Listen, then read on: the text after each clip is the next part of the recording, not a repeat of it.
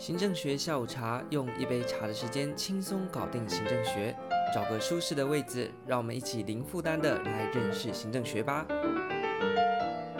在上次我们讲到了费尧的 POCCC 呢，我们说除了这一组原则呢，行政学还有好几组原则是考场上的噩梦。所以这一集呢，我们特别把所有行政学可能用到的原则呢一次说清楚。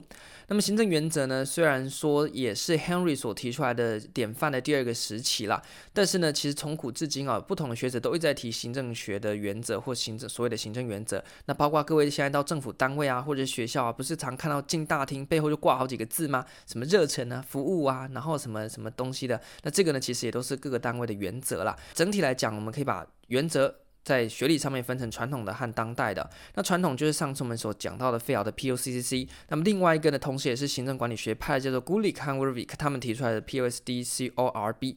那么根据这个 P O S D C R B 呢，到一九八零年代的时候呢，有一组学者叫做 Garson 和 Overman，这个超过人先生呢，他提出来的叫做 PFHRIER。那么到一九九零年代呢，又有另外一组 Graham 和 Hayes 这个学者呢，再把 PFHRIER 改成了 PAMPECO。哇，现在念起来都觉得很像在念绕口令啊。那这些呢，大致上呢，就是国考当中比较常出现的四个行政原则。那么除了在行政学以外呢，很多也也是在公共管理的地方呢，会跟大家见面的。我们就分别呢，用这次机会跟大家一次梳理完成。POCC 上次我们已经讲过了，分别是规划、组织、领导、协调以及控制嘛。那如果你还记得，就是那个早餐店的 case。好，那记得这几项哦。那接着呢，Fayol 提出来的 POCC，那另外一组也是同一个学派的学者叫做 Gulick 古利克啊，他就呢把它改成了什么呢？PSD-CRB。为什么呢？因为可能 Gulick 鼓励课嘛，他就鼓励你呢要这个多看一点课本啊，所以呢就把它变得更长。一样的呢是 Planning。和 organizing 一样，是你必须啊先进行计划，接着去进行组织。这时候呢，他特别点出来的东西叫做 staffing 人事。上次我们讲到早餐店，你可能要征募一些人进来嘛，帮当做你的员工嘛，负责兼这个兼台的，或者是包汉堡，或者是跟客人收钱的。那在现场呢，我们就要进行什么呢？directing 指挥，一样呢有 coordinating 叫做协调，所以这个 CO 呢是一组的。好，那除了这些上面的这些 P O S D C O，感觉呢都跟 P O C C C 差不多嘛。那在这个时候呢，Gulick 他特别加的东西叫做 reporting 和 budgeting 报告和预算。就是说呢，今天早餐店当然是比较小，但是如果你今天是一个大的一些汽车厂啊，你就必须要什么呢？年报嘛，周报嘛，每个礼拜的进度什么都要写一个报告，你才有办法去进行管理嘛。不然你都不晓得你这礼拜卖了几个汉堡，卖了几个蛋饼啊，然后呢，可能今天天气变冷了，什么东西销量变好，下礼拜要多订一点都不晓得，所以要必须进行报告。那最重要的一个组织没有钱，什么都免谈。所以呢，预算呢在这边呢也被 Gulick 给加进去。所以 POSDCORB 呢就是计划、组织、人事、指挥、协调、报告和预算。怎么记呢？就像是刚刚讲的那个顺序嘛。今天你要开一家早餐店，你先写好了计划之后呢，去找人，然后呢进行组织。有人有组织，那有计划之后呢，你必须开始实行，开始实行，必须在现场进行指挥。那有人吵架，你必须进行协调。那么时间到了，你必须提出你的这个营运的报告。那我们根据报告来决定怎么样去做资源的分配，让整个店的营运可以更好。最重要就是呢，有没有营收嘛？所以呢，budgeting 的预算，像是你你要买一个更高的炸的炸物的这个设备，那有没有这个钱？有没有这个效益呢？你都必须在预算当中去进行交代。所以这是传统理论时期 Gulick 所提出来的 Post Corp。那么根据这个 Post Corp 到一九八零年代，就是当代呢，这个 Garson 和这个 Overman 呢，他们把它改成了 PFHRIER。那么这个呢就稍微有点不一样了。我们的 PA 一样是一组，叫做 Policy Analysis。所以说今天在做行政管理的时候呢，必须去重视政策的面向。第二个呢，刚刚讲到 Budgeting 这边被升级变成 Financial Management，叫做财务的管理。那刚刚有讲到什么呢？Staffing 对不对？人力。那这边呢，我们当代不叫做人力了，叫做叫做什么呢？叫做 Human Resource Management。我们把它当做是一个资源。所以呢，除了人力之外，它更是一个资源。所以我们要必须对这个人力的资源进行管理。同时呢，在一九八零年代，我们知道那是一个。电子化开始兴起的时代哦，所以呢，过去我们讲到呃这个 reporting 对不对？要报告。那在一九八零年代，我们开始重视什么呢？重视的是 information 的 management，你的资讯要管理。像现在呢，这些科技大厂啊，重视的都是这些谁的资讯最快，然后呢，谁的掌握这个市场的最快。那这时候资讯就变得非常重要。那最后呢，就是 external relation 对外的关系。